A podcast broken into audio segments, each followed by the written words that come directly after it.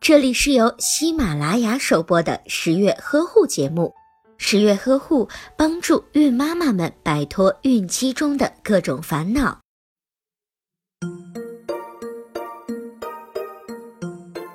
老公，老公，宝宝的便便里居然有虫子，这么长一条，我屁屁好痒，呜，还真是，咱孩子肯定吃了啥不干净的东西了，赶紧去给他买点药啊！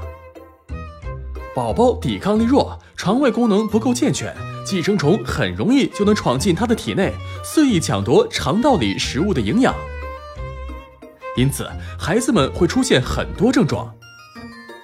也会睡不安稳，爱哭闹，磨牙，指甲上生出白色斑点，有时候小屁屁很痒，甚至直接用手去抓肛门。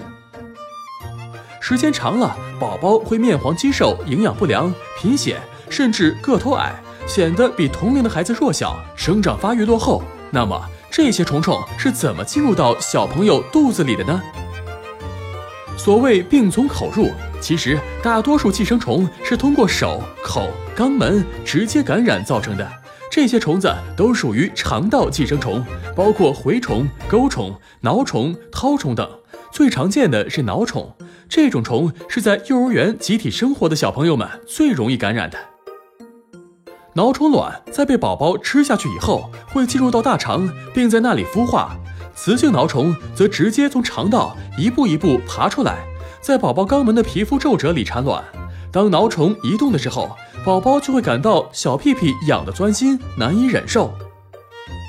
挠虫长得又小又白，就像白色线头一样，而蛔虫则比较大，看上去既肥硕又很长，通常只能随着大便一起排出。因为肥胖，它很少能自己爬出肛门。想想那些胖胖的蛔虫，就觉得已经醉了。如何才能有效的预防寄生虫感染呢？平日里一定要引导小朋友们养成良好的个人卫生习惯，例如吃饭前和拉粑粑后勤洗手，不喝生水，不吃生菜，瓜果要烫洗干净或削皮后再吃，肉类要吃全熟的。当然，随着社会的进步，现在的水果蔬菜已经不靠粪便来施肥了。而是采用化肥进行施肥，所以相对而言，蛔虫感染的几率比以前要少了很多。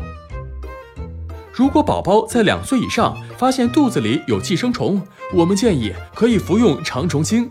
由于杀虫效果好，两岁以上的宝宝和成人通常都只需要吃两片，所以大家又俗称它两片。它的特点是不会在体内蓄积，很快就能排出体内，使用起来很安全。特别要提醒各位妈妈，如果宝宝还不到两岁就已经受到严重感染，阴道、五官里也爬出了虫虫，或者宝宝不停的哭闹，肚子疼得厉害，那就需要考虑寄生虫性阑尾炎、肠梗阻等疾病了，需要赶紧带着宝宝去医院就诊治疗，千万不能掉以轻心。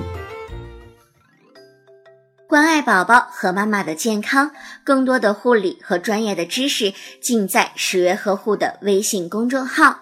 喜欢我就点关注吧，关注之后点击右下角的孕期课堂，轻松掌握孕期产后的知识，让你变成宝宝百事通。